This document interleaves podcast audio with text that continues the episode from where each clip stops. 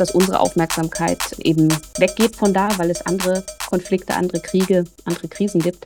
Das ist für die Menschen dort sehr, sehr ja, bedrückend und die Lage ist eher pessimistisch, würde ich sagen. Hallo, herzlich willkommen zu einer neuen Ausgabe von What the Facts, einem Eule-Podcast.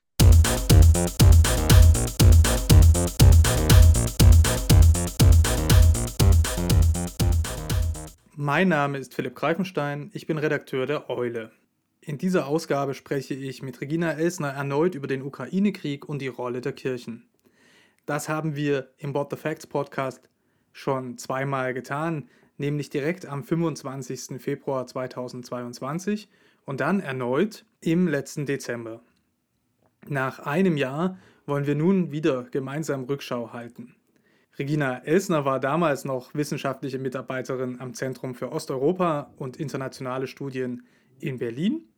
Derzeit vertritt sie die Professur für Ostkirchenkunde und Ökumenik an der Katholisch-Theologischen Fakultät der Universität Münster.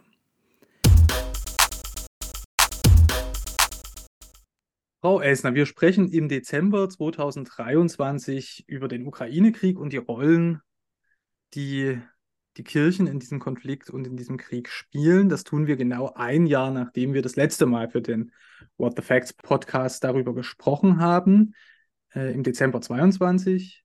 Ein Jahr, zwölf Monate, das ist eine lange Zeit. Was hat sich eigentlich in diesem Jahr 2023 für die Kirchen in der Ukraine getan?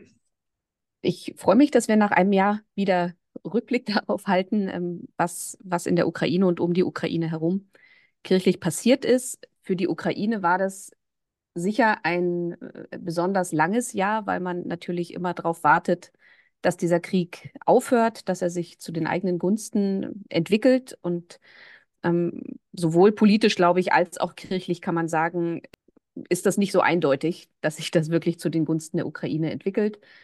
Für, was die Kirchen angeht, und darum soll es ja hauptsächlich gehen, was die Kirchen angeht, würde ich sagen, da muss man zuerst benennen, dass inzwischen die Zahl der zerstörten Kirchengebäude, Gotteshäuser auf über 500 angewachsen ist, dass also die russische Armee nach wie vor keine Rücksicht darauf nimmt, ob sie Gotteshäuser oder eben auch andere Infrastruktur oder dann eben äh, militärische Ziele trifft, sondern auch Kirchen werden nach wie vor zerbombt und das betrifft nach wie vor am stärksten die ukrainische orthodoxe Kirche. Die hatte sich ja im vorigen Jahr äh, von Moskau offiziell für unabhängig erklärt. Das war im Mai 22 und hat für große Wellen gesorgt. Und dieses Jahr 23 war in meiner Wahrnehmung davon geprägt, äh, zu klären, wie ernst es diese Kirche mit dieser Lossagung von Moskau meint. Der Staat, der ukrainische Staat, hatte ja im, auch im letzten Jahr, darüber hatten wir letztes Jahr eben relativ ausführlich gesprochen, hat eine religionspolitische Kehrtwende hingelegt. Er hat deutlich gemacht, dass äh, auch religiöse Fragen sicherheitspolitische Fragen sind. Es gab dann von Zelensky im Dezember diese Rede, wo er von der spirituellen Unabhängigkeit der Ukraine gesprochen hat. Und das wendete sich eben gegen diese Kirche, gegen die man jetzt viel mehr vorgehen wollte, weil man ihr nach wie vor vorgeworfen hat, sich nicht eindeutig äh, zu trennen, zu distanzieren von Russland, von der russischen orthodoxen Kirche, vom Moskauer Patriarchat, von den eigenen Kollaborateuren in den eigenen Reihen und so weiter. Und hm. dieses Jahr 2023 war geprägt von einem staatlichen Vorgehen gegen diese Kirche und den Versuchen dieser Kirche, sich irgendwie dazu zu verhalten. Das war so, glaube ich, das, das bestimmende Thema für die, für die Kirchen der Ukraine in diesem Jahr. Das ist tatsächlich ja eines der Hauptthemen oder das Hauptthema gewesen des äh, letztjährigen Podcast, das wir gemacht haben, den wir gemacht haben. Mhm. Das haben wir auch zum Teil dann nochmal als äh, Interview in Schriftform ausgegliedert äh, gehabt, die Kritik ja. an der Religionspolitik der äh, damaligen und ja immer noch jetzigen ukrainischen Regierung. Wie kann man sich ja. das vorstellen? Das ist ja mal begonnen worden als Kampf gegen die Kollaborateure, die es unzweifelhaft ja. eben in den Reihen dieser Kirche auch gibt oder gab. Aber das wurde ziemlich ausgeweitet. Ja, also vor allem wurde in meiner Wahrnehmung der, der gesellschaftliche Diskurs ausgeweitet. Also der, das staatliche Vorgehen war so, war so, dass man im vorigen Jahr Hausdurchsuchungen durchgeführt hat, dass man angekündigt hat, dass man äh, konzentrierter vorgehen wird gegen diese äh, quasi russischen Agenten innerhalb dieser Kirche. Es gibt inzwischen, glaube ich, der aktuelle Stand ist, dass es 65 Strafverfahren gibt gegen äh, Priester und Bischöfe vor allem aus dieser Kirche, denen man angeblich sehr konkret nachweisen kann, äh, wo sie mit Russland zusammengearbeitet haben, wo sie äh, Gelder aus Russland bekommen haben, wo sie Stellung der ukrainischen Armee äh, verraten haben und so weiter. Es gab zwei medienwirksame äh, Verhaftungen oder, oder Hausarreste, muss man sagen. Das ist zum einen der Vorsteher des Höhlenklosters in Kiew, Metropolit Pavel Lebet, der wurde unter Hausarrest gesetzt und äh, ein anderer Bischof, den man eben auch äh, zu fünf Jahren verurteilt hat, Haft verurteilt hat, die er, glaube ich, aber bis jetzt auch, wenn ich richtig das in Erinnerung habe, auch in, in Hausarrest verbringt, also nicht, in, nicht im Gefängnis. Und die Begründungen für diese Fälle sind ja teilweise problematisch. Ne? Man macht es teilweise fest an ne, russischen Geldern oder russischen Schriften, die in den Kirchen ausgelegt waren und so weiter. Und das ist natürlich schwierig. Da muss man immer sehr genau hingucken. Aber man sieht an diesen Fällen, dass der Staat versucht, ganz konkret nach dem Gesetz vorzugehen. Und parallel gibt es aber, gab es das ganze Jahr über weiter ähm, den Versuch, die Kirche als Ganzes zu diskreditieren. Da gibt es zum einen mehrere Gesetzesvorhaben, die man, die diskutiert worden sind. Einer ist inzwischen auch so gut wie äh, beschlossen. Er hat die erste Lesung im Oktober hinter sich gebracht im Parlament. Da geht es darum, diese Kirche als Ganzes ja, verbieten zu können oder in den, in, ne, irgendwie in die, ins Visier zu bekommen, Gründe zu bekommen, warum man gegen die Kirche generell vorgehen kann. Und das ist tatsächlich hochproblematisch, weil das natürlich mit der Religionsfreiheit doch äh, dann in den in Konflikt kommt. Ne? Also solange wie man konkret Menschen, einzelnen Menschen Gesetzesverstöße vorweisen kann, ist das alles äh, im Rahmen der, der Rechtmäßigkeit.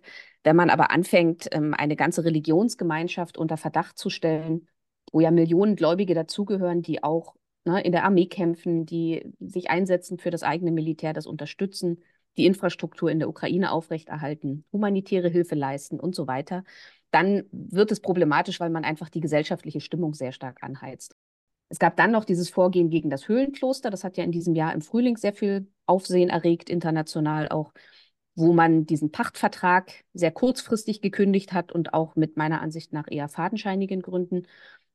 Da ist jetzt der Stand der Dinge so, dass ähm, das Priesterseminar, also die Akademie, die sich auf dem Gelände des Höhlenklosters in Kiew, Kiew befunden hat, und die Verwaltung, also die, Leit die Kirchenleitung, Metropolit Onufri hatte dort seinen Sitz, dass die dieses Kloster tatsächlich verlassen haben. Das Kloster selbst, also die Mönche selbst, sind nach wie vor auf dem Gelände des Höhlenklosters. Und der Staat versucht einfach nach und nach, Schritt für Schritt, die Gebäude zu übernehmen, zu überprüfen, abzuschließen und dafür zu sorgen, dass da niemand mehr reinkommt aus dieser Kirche. Das ist so ein wichtiger Prozess gewesen, der auch ein bisschen als ähm, als Schauprozess, glaube ich, gegen dieses Kloster geführt wurde, um zu zeigen, um der Gesellschaft deutlich zu machen, der Staat geht wirklich gegen diese Kirche vor. Denn mhm. es war ja auch so, dass es, äh, dass es ein Grund für dieses staatliche politische Wende war ja unter anderem, dass die Umfragezahlen in der Gesellschaft sehr hochgegangen sind gegen diese Kirche. Und ah, also das ist nämlich offensichtlich. Genau. Ja, das wäre jetzt nämlich mal meine Frage gewesen, die ja. Begründung zu sagen, okay, wir machen hier in einer Kriegssituation dicht gegenüber russischen Einflüssen. Dass die Begründung von mhm. Regierungsseite, die leuchtet mir ein, aber die Frage ist natürlich, äh, spiegelt das tatsächlich die Stimmung in der Gesellschaft? Genau, das ist nicht ganz einfach zu ähm, auseinander zu, zu dividieren. Ne? Also es gibt eine große, breite gesellschaftliche Mehrheit inzwischen gegen diese Kirche. Ne? Also es gibt Umfragen dazu und da kann man das sehr deutlich daraus lesen aus diesen Umfragen dass die Masse der ukrainischen Bevölkerung, also es sind, glaube ich, an die 60 Prozent inzwischen, ganz klar sagen, diese Kirche muss verboten werden. Aber zum einen gehen, glaube ich, diese Umfragedaten natürlich oder geht die gesellschaftliche Stimmung insgesamt natürlich auch darauf zurück, was in den Medien und durch die Politik signalisiert wird. Und da hat die Gegnerschaft gegen diesen, diese Kirche öffentlich im Laufe des letzten Jahres auch nochmal massiv zugenommen.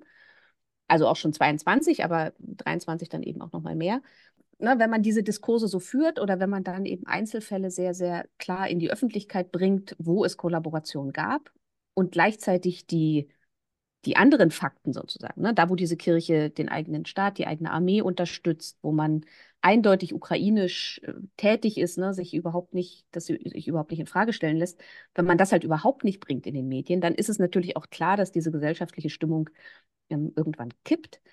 Ich habe auch Kollegen in der Ukraine, die sagen, also die aus dieser Kirche kommen und die sagen, ihr Eindruck ist, man kann sehr viel an ihrer eigenen Kirche kritisieren. Die Kirchenleitung verhält sich auch nicht wirklich ähm, nicht gut in dieser Situation, aber sie haben den Eindruck, es ist auch ein bisschen eine Reaktion darauf, dass es an der Front letztendlich nicht wirklich große Erfolge zu vermelden gibt und dass deswegen man den Eindruck hat, dass die Gesellschaft, aber vielleicht auch die Politik ähm, danach sucht, wem man jetzt irgendwie auch nochmal ähm, da die Schuld geben kann daran, dass es irgendwie alles nicht gut läuft, wo man also auch nochmal Erfolge bringen kann. Und in dieser Hinsicht gegen diese Kirche kann man offensichtlich ähm, gesellschaftlich äh, wirksam klar machen, dass man konsequent vorgeht gegen den inneren Feind und äh, dass man deswegen da auch diese Stimmung äh, ausnutzen möchte.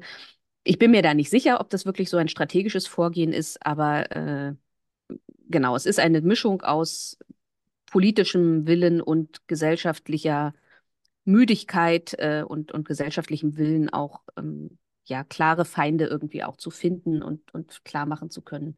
Die gehören jetzt wirklich eigentlich nicht mehr zu uns. Wie agiert denn die Kirchenleitung? Sie haben gerade gesagt, unglücklich ja. oder ungeschickt, ja. aber. Ja, genau. Die Kirchenleitung ist tatsächlich äh, eins der grö größten Probleme, glaube ich, aktuell für diese Kirche, wenn man das mal so hart sagt. Man kann sehr klar beobachten, wie die Kirchenleitung äh, sich entfernt hat von auch der Art und Weise, wie die Gläubigen und die meisten Priester selbst die Situation dieser Kirche einschätzen. Ähm, das sieht man unter anderem daran, dass es aus dem Kirchenvolk in den letzten Monaten einige Initiativen gab, die zum einen von der eigenen Kirchenleitung klarere Statements fordern, zum anderen selbst öffentlich sich äußern und klar machen, dass ihre Kirche fest an der Seite der Ukraine steht. Die Kirchenleitung selbst ähm, also Metropolit Onufri ist ja dafür bekannt, dass er versucht, sich möglichst aus der Öffentlichkeit und aus politischen Themen überhaupt rauszuhalten und gar nicht in Erscheinung zu treten. Das äh, allein ist schon problematisch in so einer Situation, wo die Kirche insgesamt so angegangen wird. Er ist eindeutig kein Freund der Ökumene, das heißt, er hält sich halt aus allen Versuchen, ökumenisch zu vermitteln oder irgendwie diese Kirche mit äh, ins Boot zu holen oder ja auch einen Raum zu geben im ökumenischen Raum, hält er sich zu, zurück oder verbietet es auch teilweise seinen, seinen Geistlichen daran teilzunehmen. Und was vermutlich das Problematischste für die ukrainische Bevölkerung selbst ist, ist, dass sich die Kirchenleitung nicht eindeutig zu den Kollaborateuren in ihren eigenen Reihen und ähm, zu den prorussischen Stimmen in ihren eigenen Reihen verhält. Es gibt ja einige Bischöfe oder einige Diözesen, Bistümer, die inzwischen von der russischen Armee ähm, okkupiert worden sind und die auch von dem Moskauer Patriarchat quasi okkupiert worden sind, wo also diese Strukturen, die kirchlichen Strukturen, übergegangen sind in die, in in die russisch-orthodoxe Kirche und nicht mehr der ukrainischen orthodoxen Kirche unterstehen. Und die Bischöfe, auf diesem die auf diesem Territorium waren und die zu Russland übergelaufen sind quasi, die hat man relativ stillschweigend in den Ruhestand versetzt, aus Gesundheitsgründen oder so. Ne? Man hat das nicht deutlich benannt, was hier eigentlich das Problem ist. Und gleichzeitig bestraft man sehr, sehr hart ähm, Priester, die sich positiv zu der unabhängigen ukrainischen orthodoxen Kirche verhalten oder die halt auch mit ihren Gemeinden übertreten. Da gibt es dann sehr klare Grenzaufstellungen, da werden Leute auch ähm, quasi beurlaubt oder in, rausgeschmissen quasi in, als, als Priester äh, bestraft, kriegen Kirchenstrafen. Und dieses Ungleichgewicht das wird von der ukrainischen Gesellschaft sehr, sehr aufmerksam wahrgenommen, ne? dass man mhm. sich nicht eindeutig äußert zu den, zu, der, zu den russischen Kollaborateuren und aber gleichzeitig die Leute in der eigenen Kirche, die versuchen, auch pastoral mit ihren Gläubigen zurechtzukommen in dieser Situation, dass man die sehr klar abstraft und äh, nicht, nicht ernst nimmt. Vielleicht mhm. so als sortierende Frage, wir hatten 2022 schon auch beobachtet, dass es eben Übertritte äh, gab in die andere ukrainisch-orthodoxe Kirche. ja. Mhm. Hat sich dieser Trend fortgesetzt und wie vertragen sich die beiden?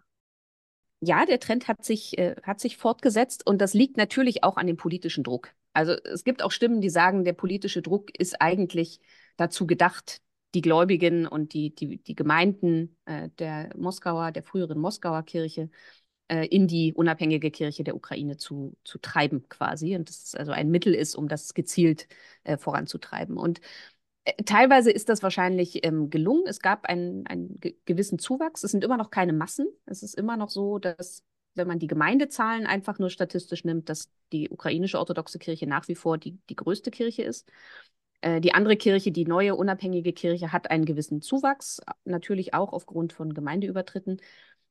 Und das hat eben diese zwei Gründe. Es hat den politischen Druck als Grund, aber es hat natürlich auch den Grund, dass je länger das Ganze dauert, ähm, also sowohl der Krieg dauert, als auch diese kirchlichen Auseinandersetzungen dauern, immer mehr Gläubige und auch Priester äh, sich von ihrer eigenen Kirche sehr bewusst verabschieden, weil sie eben nicht einverstanden sind, weil sie nicht verstehen, warum diese Kirchenleitung sich so ähm, ja unklug verhält, warum sie nicht pastoral quasi an der Seite ihrer Gläubigen steht, sondern sich zurückhält, sich nicht äußert oder sich problematisch äußert.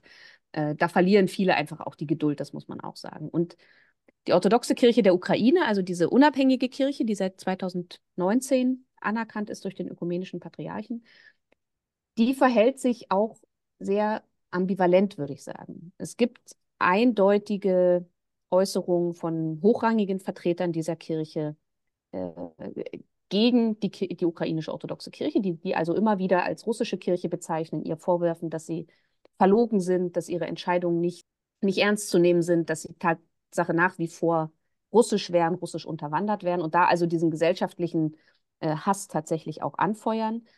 Es gibt Initiativen, wo Priester diese, und auch Bischöfe, muss man sagen, wenige, aber auch ein, zwei Bischöfe, dieser Kirche ein bisschen entgegenkommen oder den Gläubigen entgegenkommen. Also es gibt Dialoginitiativen, es gibt Versuche auf unterster Ebene, auf der Graswurzelebene zusammenzukommen, klarzumachen, dass man sich eigentlich nicht feindlich gegenüberstehen sollte, dass man ja eigentlich auch den gleichen Glauben hat. Das kann man ja gar nicht oft genug betonen, dass diese Kirchen ja keinerlei Glaubensunterschied haben.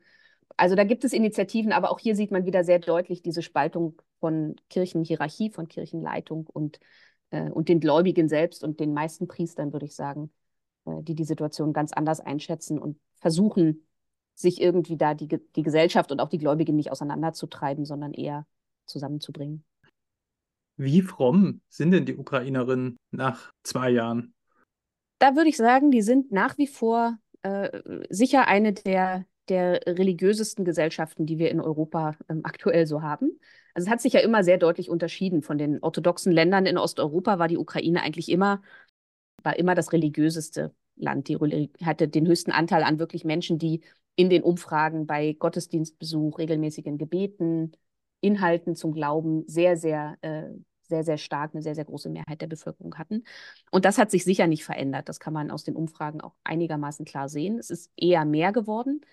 Aber es ist auch zu erkennen in den Umfragen, dass das Vertrauen in die Institutionen der Kirchen sinkt. Und das hat eindeutig mit diesen politischen Auseinandersetzungen zu tun. Also Menschen brauchen weiter den Glauben oder auch noch mehr. Je mehr, je länger ein Krieg dauert und je mehr er alle Familien betrifft, ist die Frage nach, na, nach einem tieferen Sinn wächst bei der Bevölkerung. Menschen gehen viel in die Kirche, aber ähm, sie gehen nicht mehr unbedingt dafür in die orthodoxen Kirchen. Der Anteil der protestantischen, der Freikirchen ist sehr groß geworden.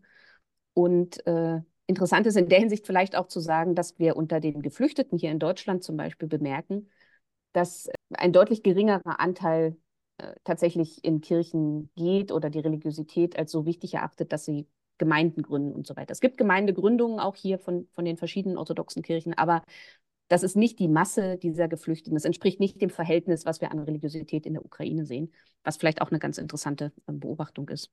Ja, also da beobachte ich, dass die Geflüchteten aus der Ukraine, die jetzt in evangelischen Gemeinden angekommen sind, mhm. da einfach mhm. auch Schwierigkeiten haben, natürlich vom Zugang von der Sprache her, auch von der Liturgie ja. her.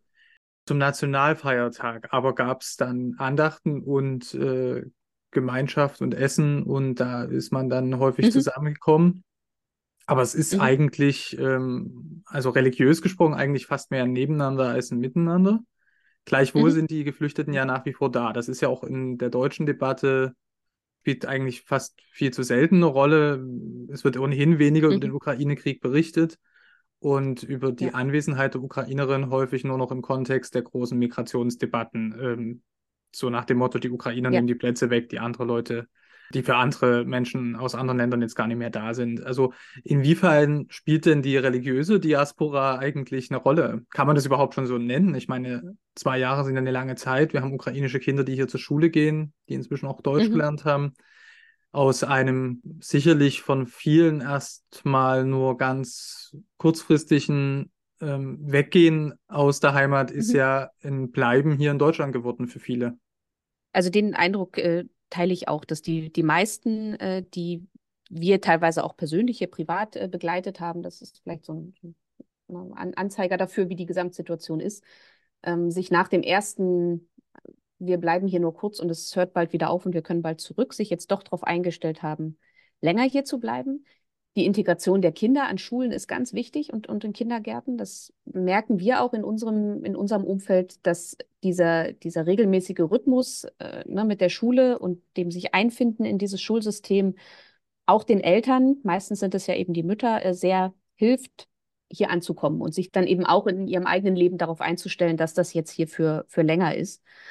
Und ich habe deswegen auch den Eindruck, dass die Ukrainerinnen und Ukrainer da jetzt nicht der Teil sind unter, unter Geflüchteten, wo man jetzt wirklich kritisch irgendwie fragen muss, was machen die hier eigentlich, sondern ich sehe eigentlich nur Leute, die sehr aktiv dabei sind, hier anzukommen, Arbeit zu finden, die Sprache zu lernen, sich zu organisieren. Ähm, es gibt sehr aktive Kreise. Gleichzeitig nehme ich auch wahr, dass diese regelmäßigen Treffen, gerade auch im Kirchenkontext, äh, dass das vor allem ältere Menschen sind. Und man darf natürlich auch nicht vergessen, dass es ja einen sehr großen Anteil gibt von gerade alten Frauen, die hier angekommen sind.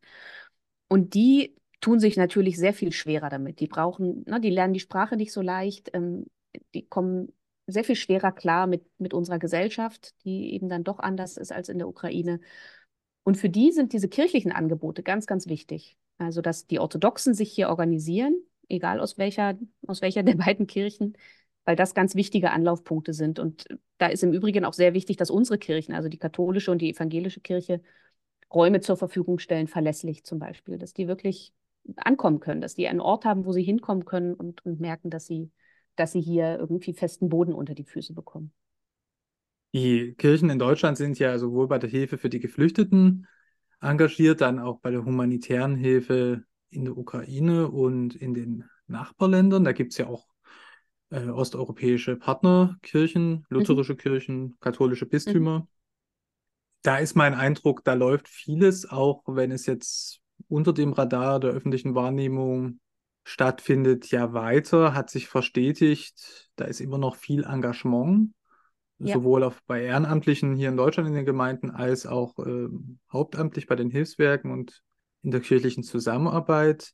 Aber ja, besteht da noch Hoffnung auf ein schnelles Ende des Krieges oder stellt man sich darauf ein, dass das jetzt ja ähnlich eigentlich wird wie vor 22, zwischen 2014 und 22, dass das so ein Dauerzustand ist, an dem man sich irgendwie. Also da gebe ich ja im Prinzip auch nur wieder oder orientiere mich an dem, was, was die Kolleginnen und Kollegen aus den Politikwissenschaften oder aus den Sicherheitsstudien und so ähm, äh, analysieren. Und da sind alle, die sich mit der Region auskennen, sehr, sehr pessimistisch. Also es ne, gibt, die, es gibt so eine, eine Faustregel ähm, aus dem Bereich, die sagen, wenn ein Krieg länger als ein Jahr dauert, dann wird er sehr lange dauern. Das sehen wir ja, beobachten wir gerade auch in den letzten Monaten. Die also auch militärisch, ne, das ist, scheint relativ verstrickt gerade zu sein oder scheint sich sehr, sehr fest zu beißen an, an den Positionen. Ähm, die europäische und die weltweite, die globale Unterstützung für die Ukraine ist nicht äh, so, wie sich die Ukraine das wünschen würde und auch nicht, vor allen Dingen nicht so,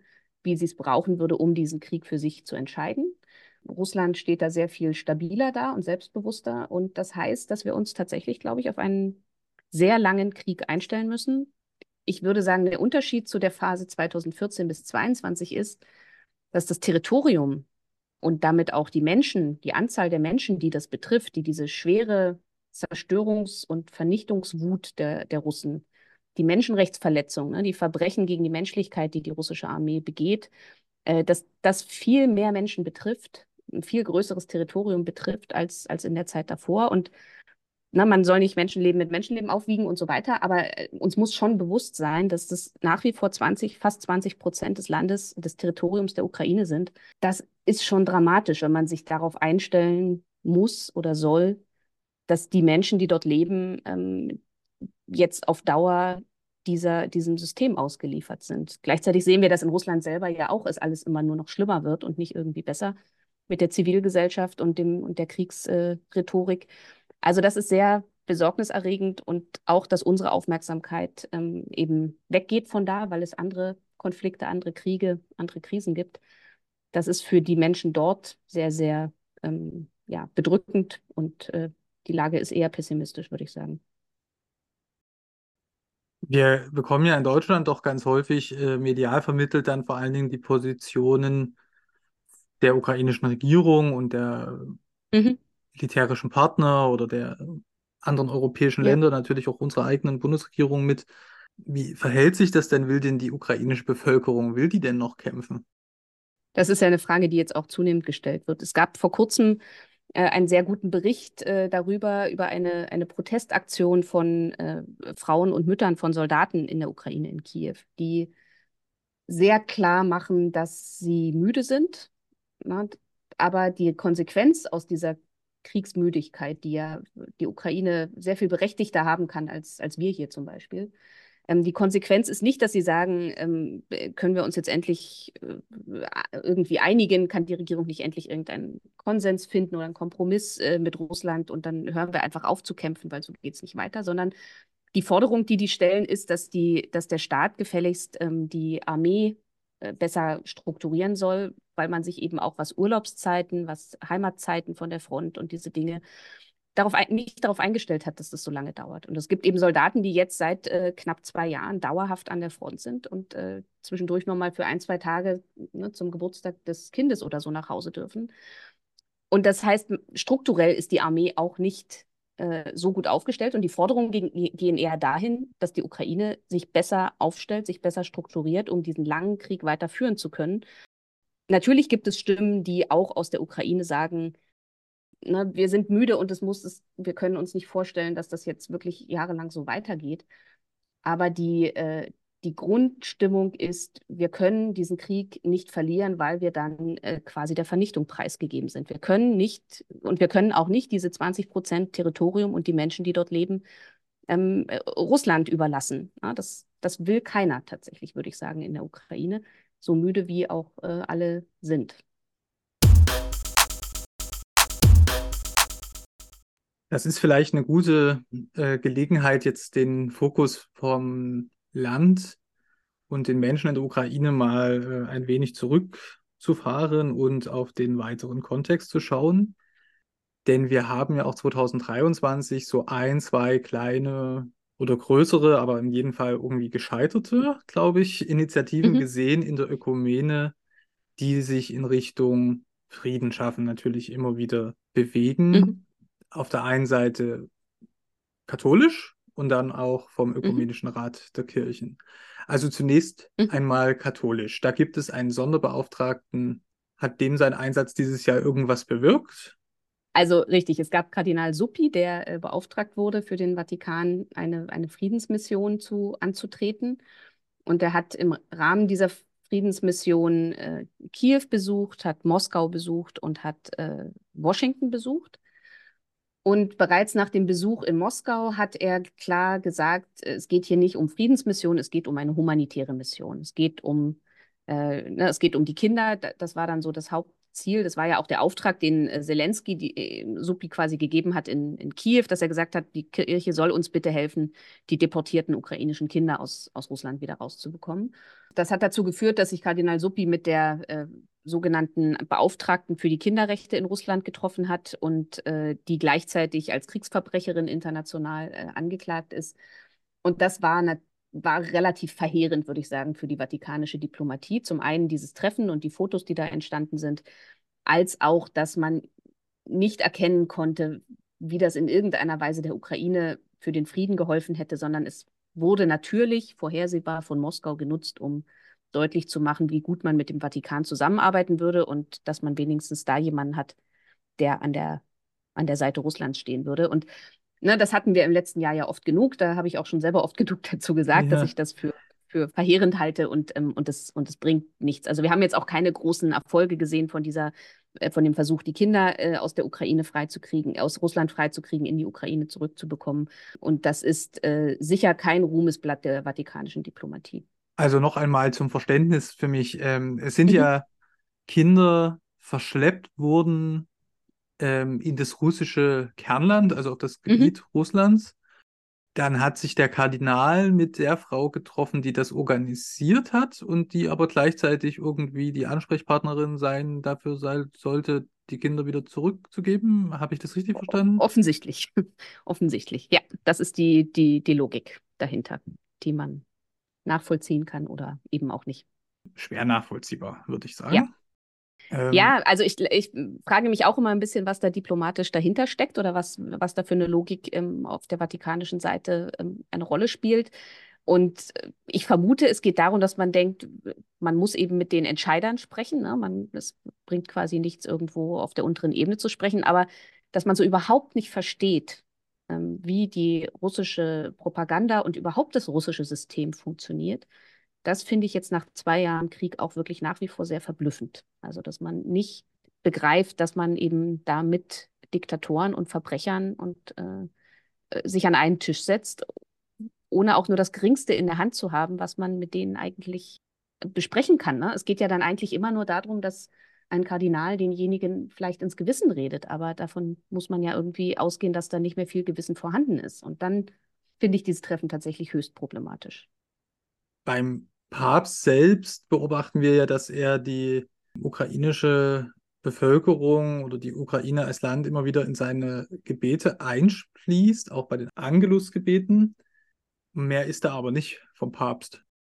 Ähm, also ich habe den Eindruck, dass man, nachdem diese Friedensmission von, von Kardinal Suppi gescheitert ist, äh, dass man auch im Vatikan jetzt erstmal sich eben wirklich zurückzieht auf, ähm, auf dieses, ne, wir sind im Gebet mit der Ukraine verbunden oder mit mit der Ukraine verbunden, aber auch mit allen Opfern des Krieges. Es bleibt halt nach wie vor bei dieser ne, Gleichstellung quasi da auch von russischen Betroffenen und ukrainischen Betroffenen. Das ist nach wie vor problematisch. Der Papst hat sich inzwischen noch ein, zwei Mal geäußert, äh, zum einen darüber, dass die Ukraine ein Schauplatz äh, wäre des Krieges von anderen, also eben auch wieder diese Theorie der äh, dass die Ukraine eigentlich nur ein Schauplatz ist, wo andere Mächte, sprich der Westen und der Osten oder Amerika und, äh, und Russland oder wer auch immer, die NATO, ihre Konflikte austragen auf dem Rücken der Ukraine. Und dann kommt auch sehr schnell immer seine Kritik an der Waffenindustrie. Das ist so eins seiner großen Themen. Er sagt, ne, da werden Waffensysteme ausprobiert und da werden, würden äh, die Waffenlobbyisten ihre Gelder dran verdienen und, und so weiter. Also er lenkt sehr stark von der konkreten Situation dieses Krieges und natürlich vor allem von der Schuld Russlands ab. Die wird überhaupt nicht nach wie vor angesprochen. Er hat aber jetzt auch keine konkreten Initiativen äh, mehr irgendwie gestartet, sondern es bleibt eben jetzt bei diesen Äußerungen, bei den Gesten. Man darf gespannt sein, auf welche Ideen man an Weihnachten äh, kommt oder zum neuen Jahr, äh, um da wieder die, die Opfer eben irgendwie gleichmäßig zu, zu bedenken. Kardinal Suppi hat nochmal gesagt, er, er, er sieht, dass der Papst vor allen Dingen sich nicht an den Krieg gewöhnen möchte und dass seine Hauptposition ist, dass er deutlich machen will international, dass Krieg nicht normal sein darf und dass wir uns nicht dran gewöhnen dürfen. Aber seine Haltung zu diesem konkreten Krieg, zu dem Aggressor in diesem Krieg bleibt äh, sehr, sehr verwaschen und damit auch äh, hilflos. Also da würde mich schon nochmal interessieren, warum das so ist. Also, dass ein Papst, dass überhaupt irgendein kirchenleitender äh, Funktionär kritisch gegenüber der Waffenindustrie ist, das halte ich ja für äh, selbstverständlich mhm. irgendwie. Also das anders würde mich ja überraschen, beziehungsweise wenn es vorkommt, dass ja. da sehr konziliant oder auch bestätigend gesprochen wird zur Rüstung, gehen bei mir auch die Augenbrauen hoch. Denn Rüstungskritik heißt mhm. ja nicht prinzipiell, mhm. dass man auf jegliche Rüstung verzichten sollte, aber mhm. kritisch dem gegenüberstehen, ja. Und denke, da ist auch ein kritisches Potenzial, das natürlich dem christlichen Glauben per se innewohnt. Also Kritik an der Waffenindustrie, an der Rüstung, an gegenseitiger Hochrüstung, an Abschreckung, das nehme ich alles mhm. mhm. ähm, mhm. ab und äh, positiv auch zur Kenntnis. Aber was, wo ich mich schwer tue, ist, denke ich, wie viele BeobachterInnen, dass es eben so eine ganz klare Verurteilung auch der russischen Verbrechen da ausfällt. Also geht es dabei darum, mögliche Gesprächsfäden wirklich nicht zu kappen? Also ich, ich finde es aktuell hilfreich zu sehen, dass das Gleiche ja äh, tatsächlich im Fall von, von Israel und, und Gaza äh, passiert ist. Ne? Und denke wir, schon, wenn wir jetzt der, über Papst Franziskus sprechen. Wenn wir ja. über Papst Franziskus sprechen, mhm. genau. Also dass es eine, dass es, dass es eine Unfähigkeit gibt, äh, klar beim Namen zu nennen, wer wo ungerechtfertigt äh, und, und massiv eben auch Gewalt ausübt. Dass es äh, eine, na, dann eine Zurückhaltung oder ein Zögern oder eben ein, ein Nicht-Aussprechen gibt. Und dass man das begründet, das sagen die, die entsprechenden Sprecher ja auch eindeutig dazu, dass man das damit begründet, die, äh, die Gesprächskanäle offen zu halten. Ne? Also der erste Grund. Ne? Das, es gab jetzt die Diskussionen eben auch beim, beim Nahostkrieg äh, darum, dass ihm vorgeworfen wurde, Äquidistanz äh, zu, zu vertreten. Und da wurde dann eben auch gesagt, ne, es geht nicht darum, größt, es geht nicht um Äquidistanz, sondern um groß, größtmögliche Nähe zu allen, ne, um alle Möglichkeiten zu einem Frieden anzustoßen und zu finden. Also das ist schon immer noch das Hauptargument, dass man das versucht. Ich frage mich aber immer, ob nicht irgendwann angesichts der Realität äh, eigentlich da auch ein Umdenken einsetzen müsste, weil ja klar ist, also was Russland jetzt angeht, ganz klar ist, dass es mit der russischen Seite keine Möglichkeit gibt, einen Frieden anzustoßen und zu finden. Also es gibt ja auf der russischen Seite überhaupt keine Anzeichen dafür, dass man hier sich auf einen Weg des, des Friedens begeben möchte. Machen das die Christen in Russland und die orthodoxen Christen insbesondere denn mit? Also bei denen, das ist schwer rauszufinden, nach wie vor äh, oder immer zunehmend wird Russland zu einer Blackbox, was das angeht, weil man eben keine äh, offenen Informationen bekommen kann, weil Leute nicht offen reden dürfen, äh, ohne Gefahr zu laufen, äh, harte Strafen zu erleben. Also es ist sehr, sehr schwer, diese Dinge wirklich äh, irgendwie einigermaßen realitätsnahes Bild von diesen Dingen zu bekommen. Die Gespräche, die ich geführt habe mit, mit Kolleginnen und Kollegen in Russland ähm, und Leuten, die vor kurzem aus Russland ausgereist sind, sind tatsächlich so, dass sie sagen, Innerhalb der Kirche würden Sie das Verhältnis 50 zu 50 einschätzen oder eine gewisse Mehrheit, aber keine erschlagende Mehrheit für die Linie von Patriarch Kirill, wo also wirklich diese, dieses Vorgehen und das, was wir von ihm hören, äh, eindeutig unterstützt wird, wo man der gleichen Meinung ist, dass dieser Imperialismus äh, berechtigt ist und, und die Argumentation von der Verteidigung und vom Vorgehen gegen die Nazis in der Ukraine und so weiter, das ist, hat eine große Unterstützung in der russischen Gesellschaft insgesamt und auch in der Kirche. Aber das soll nicht heißen, dass es nicht die andere Gruppe eben auch geben würde. Ähm, die kann sich allerdings eben noch weniger äußern. Die kriegt man nicht zu, zu hören und nicht zu sehen, äh, weil die na, sehr schnell dann äh, mit hohen Strafen äh, und, und äh, ja, einem totalitär, totalitären System eigentlich konfrontiert sind, ne? was mit Denunziation arbeitet, was mit ähm, harten Strafen, eben auch mit Folter in den Gefängnissen und so weiter arbeitet. Und äh, das will man den Menschen eben auch wirklich nicht, nicht wünschen. Ähm, das Problem an der vatikanischen Diplomatie an der Stelle ist dann eben, dass man aber auch nicht versucht, genau diesen Leuten irgendwie zu helfen. Ne? Das ist das, was ich immer noch als das größte Problem sehe, dass man weiter mit einer Kirchenleitung spricht, die eindeutig für diesen Krieg ist und mit der man keinen Frieden machen wird können, dass man aber gleichzeitig nicht versucht, äh, die Leute zu unterstützen, zu finden, ins Gespräch zu holen, auch die, die ja schon ausgereist sind, ne, die nicht mehr in Russland sind, die ja vertrieben wurden, die teilweise äh, aus der Kirche rausgeschmissen wurden und so weiter. Mit denen müsste man sich meiner Ansicht nach viel mehr ins Gespräch begeben und sie unterstützen, um klarzumachen, dass das auch gesehen wird. Evangelischerseits gibt es dafür sogar einen Synodenbeschluss, dass man genau mit dieser dann ähm, russisch-orthodoxen Diaspora stärker äh, zusammenarbeiten mhm. will, mit den äh, Kritikerinnen und Kritikern. Da ist so mein bescheidener Eindruck, dass das auch bei Willensbekundung geblieben ist. Äh, jedenfalls hat man davon in der Öffentlichkeit ja. gar nichts mehr mitbekommen. Also wie ist das? Reden ja. wir mit der Untergrundkirche? Gibt es da irgendwas, was vielleicht auch aus guten Gründen eher jenseits der großen Öffentlichkeit stattfindet, aber wo man sagen kann, doch, da wird das eingelöst, dass wir an der Seite der friedenswilligen russischen Christen stehen. Ich bin mit der evangelischen Kirche und dem, was da innen drin passiert, nicht ganz so vertraut, aber von den Leuten, von denen ich weiß, also ne, mir fallen jetzt tatsächlich erstmal äh, Leute aus Belarus ein und nicht aus Russland selbst. Ähm, die wiederum sind aber sehr gut vernetzt mit den russischen Gläubigen, die, die quasi im Widerstand sind gegen ihre eigene Kirche und ihr eigenes Land. Und da habe ich schon den Eindruck, dass die evangelische Kirche und gerade auch die Hilfswerke, also Brot für die Welt, äh, sehr ähm, engagiert sind, um den Leuten hier zu helfen und äh, auch ihre Meinung zu hören, ne, dass man Hintergrundgespräche führt, dass man äh, sich informieren lässt. Äh, das habe ich schon. Das habe ich auch wirklich mehr den Eindruck, dass das in der evangelischen Kirche etwas äh, organisierter ist als, als in unserer katholischen Kirche.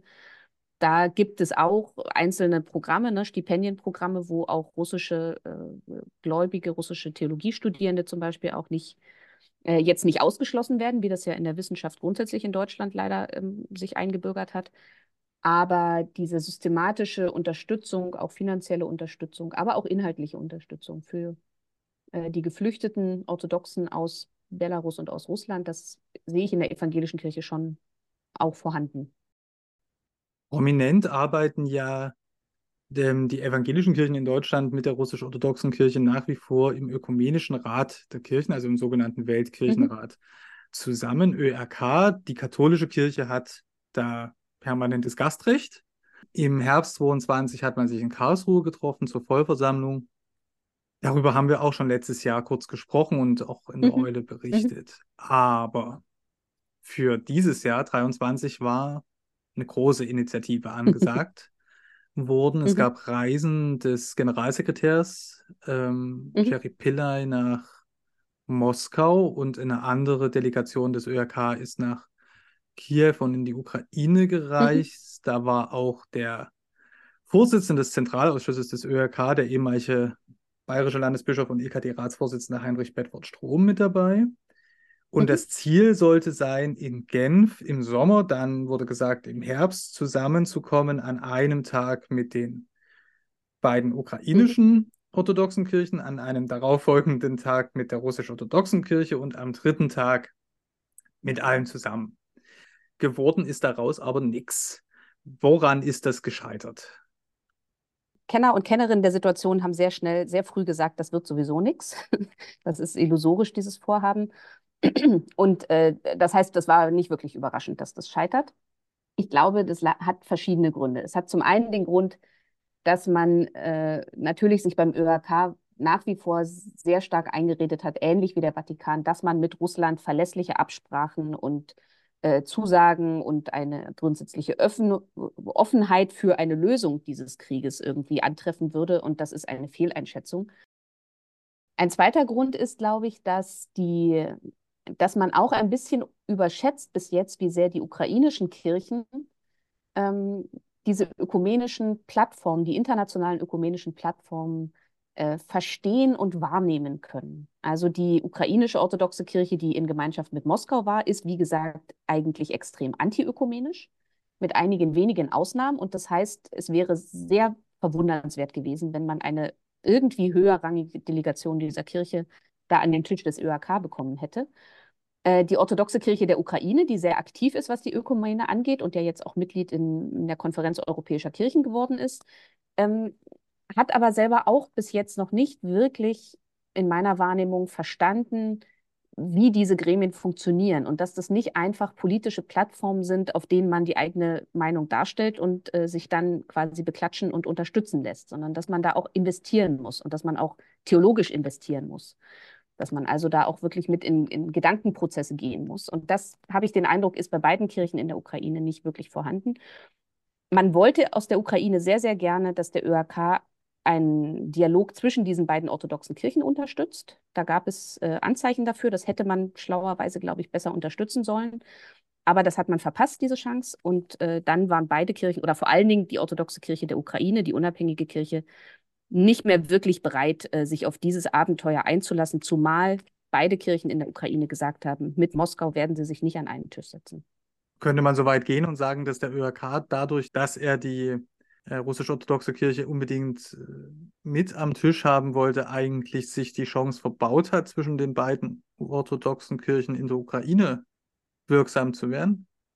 Ja, das würde ich eindeutig so sagen. Ja, das hat man sich dadurch verschenkt, die Möglichkeit, ja. Das heißt nicht, dass man, dass es diese Option nicht vielleicht nochmal geben kann, aber diese Initiative jetzt ist, äh, hat man deswegen auch nicht rechtzeitig. Ne? Es geht ja da schon durchaus auch um Zeit. Also das sind Sachen, die sollte man lieber schneller als später machen, damit die Situation auch in der Ukraine möglichst schnell sich stabilisiert. Und das hat man verpasst dadurch, ja. Ist das alles nur Schaufensterpolitik gewesen?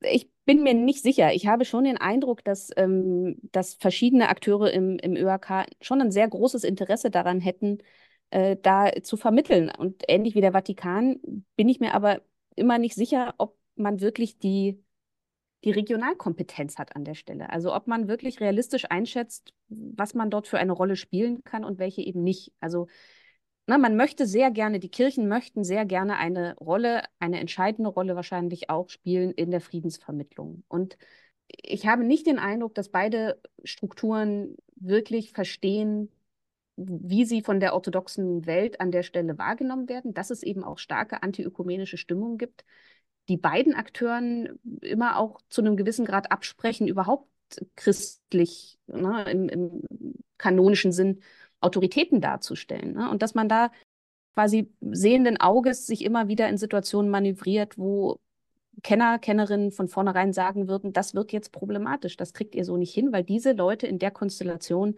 nicht so zusammen agieren, wie ihr das vielleicht aus euren Kirchen gewohnt seid. Also für, ne, für die ukrainische orthodoxe Kirche kann man das eindeutig so sagen. Für das Moskauer Patriarchat weiß man inzwischen seit, seit dem Kalten Krieg, dass Ökumene benutzt wird für politische Ziele. Und die orthodoxe Kirche der Ukraine hat keinerlei ökumenische Erfahrung. Die sind also völlig angewiesen auf, äh, auf Dinge, die ihnen irgendwie angeboten oder übermittelt werden. Und das heißt aber auch, dass sie keinerlei ökumenische Kenntnisse haben, ne? dass sie das gar nicht gut einschätzen können, wofür diese Gremien, wie, wofür die da sind, wie die funktionieren und wer da alles mitspricht. Und die, das Problem ist ja immer, dass man versucht, sowohl vom ÖAK als auch vom Vatikan versucht, sowohl spirituell, geistlich, religiös zu wirken, als auch irgendwie politisch, diplomatisch. Und ich habe den Eindruck, dass diese beiden Sachen nicht gut zusammengehen. Man müsste, wenn man mit den Kirchen agieren möchte, eben möglichst irgendwie auf der religiösen Ebene bleiben. Dann muss man anerkennen, dass man ökumenisch noch lange nicht beieinander ist. Und wenn man sie als zivilgesellschaftliche Organisation ansprechen will, dann, dann ne, muss man sich darauf einstellen, dass man dann auch äh, politisch, zivilgesellschaftlich sprechen muss und die Realitäten anerkennen muss. Und beides gleichzeitig funktioniert halt nicht. Ne? Und nach wie vor würde ich auch sagen, man hat wenig wirklich kompetente Leute, sowohl im Vatikan als auch im ÖAK, die diese Regionen, diese Kirchen die Regionen, die politische Entwicklung, die gesellschaftliche Entwicklung wirklich gut, so gut verstehen, dass sie klar sagen könnten, mit welchen Akteuren es sich lohnt zu agieren und mit welchen nicht. Wir haben mit manchen orthodoxen Kirchen sehr große Fortschritte im ökumenischen Dialog gemacht, natürlich. Aber ähm, nach wie vor würde die Masse der, gerade in diesen beiden Ländern, in Russland und in der Ukraine, die Masse der Priester würde sagen, das ist schön, dass ihr uns auch in eure Kirchen einladet und dass wir zusammen bei euch beten, aber bei uns würde das nicht gehen. Bei uns geht das nicht. Ihr seid keine Kirchen in unserem Sinne. Meine letzte Frage. Wie geht das weiter? Ist also für das nächste Jahr was zu erwarten, wo man sagen kann, doch, die römische katholische Kirche spielt im Krieg Russlands gegen die Ukraine doch noch irgendwie eine konstruktive Rolle oder wird es jetzt einfach so bleiben? Ich sehe zurzeit tatsächlich keine Anzeichen, dass sich das grundsätzlich ändern wird. Ähm, dafür fehlen insgesamt im Vatikan ja einfach auch, es ist ja eben nicht nur Papst Franziskus, ne, sondern insgesamt sieht man an den Äußerungen auch der Chefdiplomaten ne, von, von Parolin und von Suppi und von Gallagher, sieht man, dass das ja nicht, nicht grundsätzlich auseinandergeht, die Haltung, die da vertreten wird. Es gibt Unterschiede, ne, aber die sind eher im Bereich der Nuancen und weniger im, im grundsätzlichen Herangehen. Und ich kann eigentlich nur hoffen, dass man äh, die, die Unterstützung, die sichtbare Unterstützung für die Ukraine verstärkt und sei es auf humanitärer Ebene, ne, dass man da irgendwie seine Ressourcen nutzt, weil ich davon überzeugt bin, dass man ökumenisch hier gerade nicht, nicht wirklich viel äh, helfen kann. Und also ich glaube auch, dass der Vatikan gerade was die innerukrainische Versöhnung angeht, wo man ja auch sagen könnte, das müsste nochmal angegangen werden. Da könnten die Kirchen von außen hilfreich sein äh, dass da der Vatikan eben auch der falsche ist, weil er ja auch nach wie vor diese ungeklärte Geschichte oder un, undeutliche, ambivalente Verhältnis zur eigenen griechisch-katholischen Kirche in der Ukraine hat. Also da gibt es so viele Problemlagen. Da ist der ÖAK wahrscheinlich sogar eher der, der bessere, die bessere Plattform, das oder die Konferenz europäischer Kirchen, ähm, die das deutlich besser da als neutrale Plattform ähm, zur Verfügung stehen können. Aber ich sehe keine, ich sehe aktuell keine Anzeichen, dass es da irgendwelche Kehrtwenden oder, oder Neuansätze gäbe. Vielen Dank für das Gespräch. Sehr gerne. Hi, ich bin Eva. Gemeinsam mit Max und Philipp habe ich 2017 die Eule gegründet, das Magazin für Kirche, Politik und Kultur.